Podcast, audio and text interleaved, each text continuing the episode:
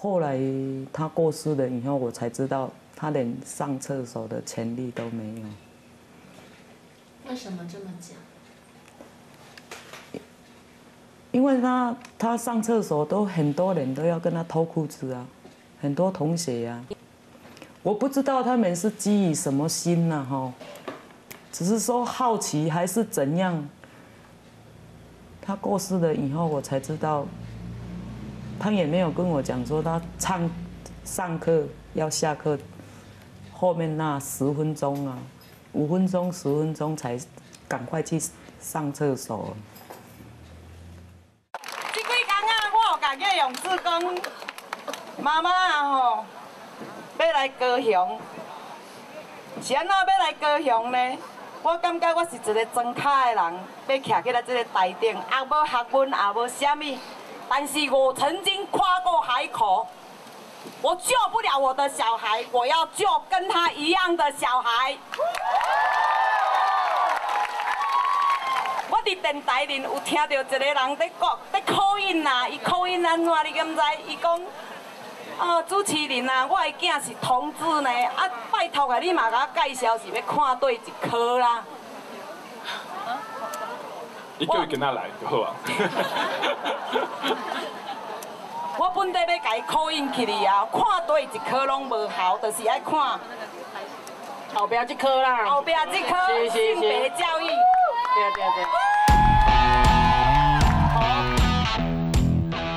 您现在收看的是《灿烂时光会客室》，我是节目主持人管中祥。《灿烂时光会客室》是由公司新闻议题中心偏恩，还有公民行动影音记录资料库我们联合制播的网络视讯的节目。我们希望透过人物的专访，以及这个议题的回顾，还有当周时事的评论，来让大家去了解在一些声音新闻性事件、这些争议性事件背后，值得我们要特别去关注的议题哦。让我们在看一件事情的时候，不是只有在看那个热闹。更重要的是，我们可以看到它背后的历史文化，以及在制度上面种种的问题哦。那我们有自己的这个 YouTube 频道，也有 Podcast Podcast，所以在节目的下方，你都可以来这个呃这个点选连接，然后订阅，随时可以收看收听我们的节目。刚刚在节目的一开始呢，其实我们放的是播放的是这个叶永志的妈妈陈君如女士在第一次高雄同志大游行的现场现身来表达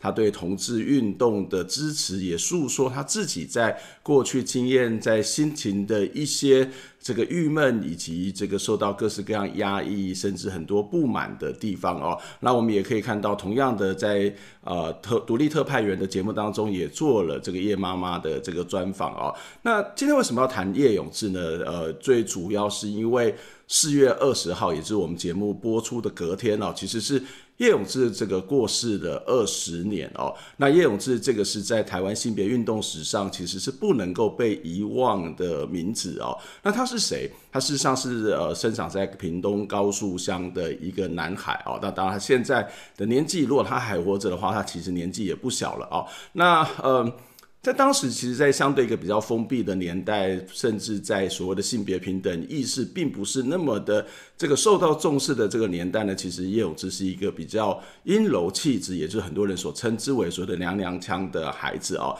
那我们知道，在小学里头，特别是在我们这个年代，在过去的这个阶段当中，常常会男生应该有男生样子，女生应该有女生的样子。所以，当你是一个比较阴柔气质的人，就会觉得说，哎，你这个人怪怪的哦。所以，叶永志常常在。学校里面呢，就会受到很多同学的欺负哦，那所以也导致了一种状况，就是叶永志他不敢在下课的时间去上厕所，因为一旦他下课去上厕所，他可能就会被同学验明正身，可能就会被这个同学呃欺负，所以他常常得要在这个上厕上课的时候去偷偷的，或者是跟老师讲一下去上厕所。那也因为这样子呢，有一次他。被发现他厕所死在这个厕所的血泊当中，也就是他在上厕所的时候他死掉了哦。那啊，当然这个经过了一连串的诉讼，学校也受到了一些惩处。那可是呢，其实他不是一个纯粹的上厕所的原问题哦。我常在问说，为什么一个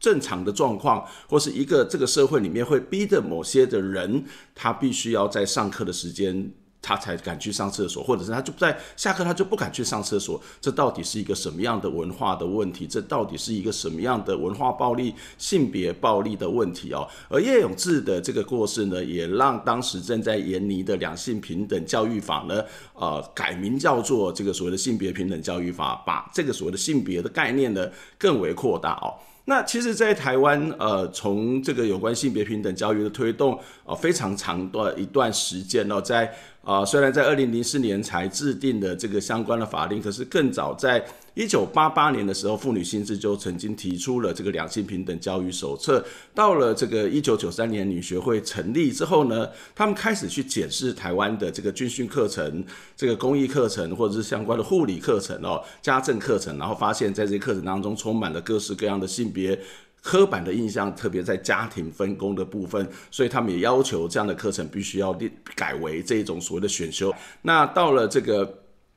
一九九五年的妇女薪资基金会呢，也向行政院呃这个教育改革委员会呢提出要落实两性平等教育的研究。一九九六年这个教改的这个报告书出炉之后呢，也提到必须要落实这个性别平等教育。那也就在这个一九九六年底啊，就发生了在震惊全台的。这个彭婉如事件了，我们知道这个民进党的这个前妇女部主任呢，在高雄坐的计程车遇害，而这个遇害的事情呢，引起了这个舆论的哗然，也让台湾的社会呃更加去重视关注到所谓的妇女的安全，或者是所谓的性别不平等的这个部分，所以在当时的呃性侵害防犯罪防治法里头，在一九九七年公布里面。就提到了说要去定定这个所谓的性侵害防治教育课程，在国中小啊，国中小每年有四小时进行所谓的两性平等教育，就是性别平等教育。然后同年呢，也在一九九七年成立的性别平等委员会，两千年的时候开始这个委托了四位学者去研拟这个有关于两性平等教育法。那就像我刚刚所说的，在研拟这个两性平等教育法的时候，两千年开始研拟嘛，啊，然后就发生了这个叶永志的事情啊，所以呃，这个事情也引起大家更大的震惊。那所以开始慢慢的把这个所谓的两性的概念，其实两性还是某种的刻板印象，因为我们知道在性别的社会性别社会角色或者所谓的性别的这种光谱当中，事实上是有非常非常多元、非常非常复杂，它绝对不是一种所谓的两性的这种所谓的差异而已啊。所以就把这个两性平等教育法呢，其实后来也就改成性别教育法啊，性别平等教育法，或者是也把一些原本要设计叫所谓的两性平等委员会啊，也改成这个性别。平等委员会等等啊，所以这个叶永志的事件其实促成了台湾社会的一个非常大的反思。这个难过的事件也让台湾的性别运动呢，从两性哦开始慢慢跨向这个所谓的性别这种所谓的多元性别的这个脚步去迈进。那其实叶永志已经过世了这个十二十年的时间，而性别平等教育法其实也通过了十六年。但是台湾的性别教育相对过去而言，它当然是比较平等。可是是不是还存在了非常非常多的问题呢？在啊、前两天的这个台北市的新北市的劳动局，它其实有 PO 了一张图文哦。这张图文是在告诉大家，呃，这个要预防职业灾害，那这个遇到职业灾害的时候应该要怎么怎么办？那可是，在这个图文当中，其实是充满了非常多有关于性别歧视相关的字眼哦，特别是在职场当中的这个所谓性别歧视的一些问题哦。那例如说。里面就提到有一位呃女工厂的女工，那因为这个住院呢，那所以她的同事就去开始分担她的各项各样的工作哈。那这个各工作内容，她居然写说，包括看报纸啊、打电话聊天啊、跟经理打情骂俏等等哦。哇，这个这个图文一出来，就引起了非常非常多的网友非很大的反弹哦。在台湾很多的社运团体也对这样的一种做法，事实上是非常非常不以为然。于是呢，他就开始，于是呢就开始这个大量的转贴，大量批评。而在新北市教育局啊，这对不起，在这个新北市劳动局也在这个礼拜五的傍晚的时候，下午的时候呢，也撤下了这张图文哦。那撤下这张图文，他其实也没有真正的去道歉或是意识到这样的一个问题哦。他里面就提到说，有关这个劳工局跟巴奈顺子合作以漫画宣导职业灾害的这个贴文呢，我们的初衷是什么呢？是用诙谐的方式来。来宣导这个严肃的职灾问题哦，职灾的议题。那不过他他就说，因为这个粉丝的这个留言跟建议哦，他看到了，所以。他就觉得啊，在题材上与作者原创语义的适当性是的确是出现了一些问题，所以他们其实叫所谓深自检讨了。好，那这个深自检讨到底会检讨是多少啊，或者是检讨有没有用？呃，这个其实这个社会都还是会去观看观看了。可是，在所谓的性别相关的性别平平等法里头，其实也都提到了在。教育学学校里面，在职场上面都应该有这个相关的性别的友善的空间，或者是应该要从事性别的教育哦，性别平等的这种所谓的教育的机制的这个设置哦。那你可以看到，在台湾的职场当中，仍然存在的这种所谓的性别歧视的问题哦。除了这件事情之外呢，还有在也我们也帮大家整理了，在过去的这一两年有关于性别平等的。一些争议或者性别平等的一些这个啊议题来跟大家做一些回顾。首先，我们看到的这一个是在性别平等教育法通过十五年之后呢，有一群老师，有一群学生，他们也开了记者会来批评说，其实这十五年来，就当时的十五年来，这个性别平等教育并没有百分之百完全的落实。我们来看一下下面的这一则报道。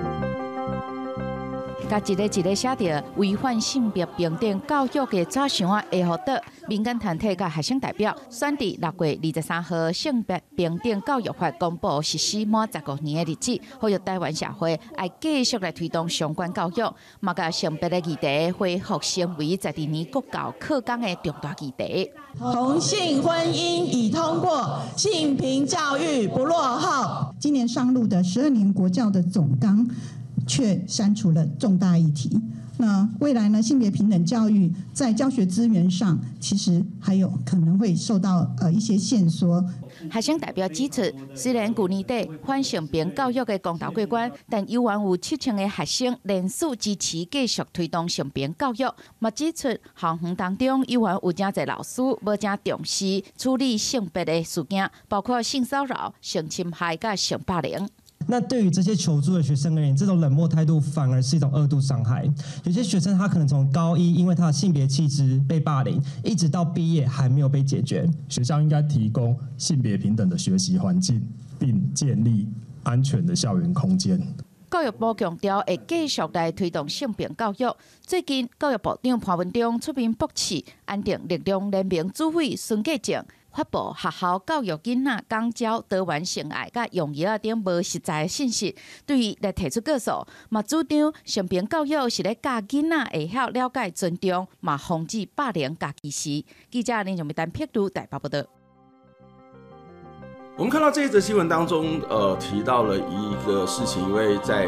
其实应该讲说，在同婚争议以来，其实就有非常非常多的家长把。同婚的合法跟性别平等教育事实上是放在一起的，然后认为他们是两者是有一些关联性。那当然，它一定是有一些关联性的哦。那可是呢，其实同婚合法是一个在法律上面的一些问题，可是性别平等是在教育上面问题。所以很多的家长就对于所谓的既有的性别平等教育呢，去施压，然后希望他做一些改变，做一些调整哦，或者是回到一个相对可能很多人认为是一个比较保守的这种教育的方式。所以。也让这个十二年国教里头的。这个重大议题哦，这个其实在性别平等教育的这个部分，事实上是遭到了删除，那也会让整个的在教育资源当中，其实是会变得相对之下比较少。那我们也看到了这个学生代表在这个记者上记者会上面也提到说，有七千名的学生联署支持要继续的推动性别平等教育哦。他们指出了一件事情，这件事情其实并不是在所谓的同婚的部分，而是他谈到说，很多学校对所谓的性别事件哦，这个包括。性侵害、性骚扰或是性霸凌等等的这种，不管是言语或肢体上面、行为上面、身体上面的这种所谓的霸凌的做法，其实都是冷处理哦。所以，呃，性别平等教育在一个校园当中推了那么久，可是，在校园里面还是会存在了非常非常多呃这样的一个文化，或者存在了非常多这样的一种所谓的框架在里头。那我自己有时候也会到。这个性别的辅导团哦，中小学性别辅导团里面去谈所谓的性别跟媒体之间的关系哦。那我常在开头都会讲说。跟跟跟好老师们分享说，其实你看哈，我们很多的老师在学校里面非常认真的去推性别平等教育，可是回到了社会，回到了特别是在电视剧当中，我们打开，特别在偶像剧当中，那个性别的刻板印象还是非常非常的明显哦。男生的大概都会是什么总经理啊、总裁啊、董事长啊，或者是这个所谓的歌手、律师、医生等等，而女生大部分都还是会是一个他的助理，或者是他啊、这个所谓的。呃，他的小帮手等等啊，或者是呃这些在所谓的工作职场上面并不是那么重要的角色，而这个女生的身份地位如何改变，她通常就是跟这个男主角谈个恋爱嘛，哈。那当然我们可以看到这类的剧情，它的比例是有在降低，可是它还是一个普遍大众的这个现象哦。好，那另外一个也跟性别平等教育是有关的，就是我们在啊、呃、同婚合法化通过之后呢，其实在在这个社会上面，就好像我刚刚谈到，还是有很多人对于所谓的同志是不能够理解、不能够谅解的啊，所以他们也发出了一些言论，特别在一些地方议会发出了一些言论，让大家觉得非常非常的不可思议哦。那我们来看一下下面这一段影片。同性恋过是百分之三还是四嘛？百分之九十五是不同意的，不同意就嘛，我哪我家庭我蛮欢乐啊。啊，你这个这个问题。未来你会是上台面讨论吗？你是不是你要先找个家长们或是学校做一个未来未雨绸缪的一个一个讨论啊？如果我的小朋友是三年级、四年级的，他的老师啊是有同性恋的倾向啊，那我我也我也不想要我的小孩子是同性恋者嘛。可是在，在在小孩子在心智在他的那个脑部都还没有发育健全的时候，他会随着环境，哦。那个那个衍生出去啊，这部分我提醒你啊，是你要用很正面的方式去做一个处理啊。是，我我是建议讲吼，如果有类似这样子的话，班上有人提出的话，我跟你讲以后啦吼，全世界吼绝对足侪同性恋的要成立来咱台湾读册啦，搞定了。我若是同性恋的啦，我去领养一个囡仔，我嘛希望讲在台湾受教育，因为台湾是同性恋的那个发源地啊，不是、通过的第一个发源地啊，头头一个国家南那个亚洲头一个国家第一通过的嘛，足钱安尼嘛。如果若是经济好来足钱，唔是同性恋第一个过足钱安尼，一定是全世界以后这未来你也绝对会面临到嘛，不也是要开一个同性恋班的。除了我们看到这个台南的议员提出了这样的一种说法，其实在这段时间，包括刚刚谈到的所谓的开一个同性恋的专班，然后这个同志比野狗还要恐怖，甚至很多的地方议会希望透过这个地方的性别相关的法规来去限制了这个国家为政策的这个所谓性别平等教育法的这一种实施哦，那你都会看到这些的议员还是把。这个所谓的不同的性别，当做是一个异类，或是当做是一些非常奇怪的行为，当做是必须要去另外去隔离处理，也就是。好了，我同意你可以同志婚姻合法，但是你不要跟我在一起，你不要侵入到我的领域。所以你可以看到，在这个社会上面还是存在非常强大的这个领域的这个概念，这是我的，这是正常的，你是不正常的，所以你不能够跨界哦。那这个其实，在当时有很多人提到，呃，在台在这个世界上面各地的民权运动，其实都常常面临到一个所谓的隔离的问题哦。那包括黑人、白人的隔离，男性、女性的隔离，甚至在投票权跟公民权上面，不同阶级的这种或者不同种族、不同性别的这种所谓的隔离跟差异哦，这个问题从过去的政治参与一直到现在，其实婚姻也是一种所谓的政治上面的保障哦，其实也都存在的这样的一个问题哦。那呃，这也就是我们谈到。在所谓的推动性别平等教育或者同志的这种所谓的呃合法化的过程当中，其实最难突破的是一个在社会文化上面的这一种所谓的问题啊。那这个其实也在包括我们过去跟大家提到的是。性别平等教育，它不是只有在谈性别，而是在谈的是一个人权的教育。性别平等教育不是在谈什么同志不同志，或者是这个多元气质等等啊，或者或者是男生应该有男生样子，女生也应该有女生样子。他不是只有在谈这个，他在谈的是我们要去尊重在这个社会里面不同特质的人哦。那这也是性别平等教育非常非常重要的一个价值跟目的。好，那除了这个之外呢，其实也有关于性别平等教育课程的相关的讨论呢，也引发了一些争议。我们来看下面的这一则报道。青春期的查甫囡仔透早起来发现裤澹澹要安怎？小学五年的囡仔顶学期会学着即寡代志，到小学六年顶学期课本会讲信是啥物？最牛测成负责任老教伊的囡仔，即满小学四年，伊认为高年级才教即寡有淡薄仔伤过慢。从现在现有的内容去做延伸，对，因为目前看起来是可能是因为时间篇幅的关系，都有一点太简单了。从一年级分到六年级，看出来真的是比较缺少一点，比较偏安全牌的教教育的方法。可是有很多老师他是很愿意提供更多元的资讯，然后更丰富的资讯，让孩子知道说我们还有怎么样子的面向。一本一本来看，各小每一个版本的健康甲体育课本，几多位家长是认为较保守、真安全，阁会当从事性平教育。但是高雄市家长协会几多个民间团体，伫教育部外口开记者会，批评高中一个版本的课本，推荐网站会连教人甲动物做迄件代志。然后你按进去，点点点点点，学生最爱乱点，不到十分钟就给你找到这么多东西。教育部回应，不同的年级已经确定台调课本是按照课纲来写，那是因为描写太过简单出现误解，虽然不是错误，拢会换掉。检查课本内容的家长是认为，那是烦恼学校学白教，家长会当做的就是家己去确定，到底囡仔伫学校拢是学什么物件。记者是新志明台北报道。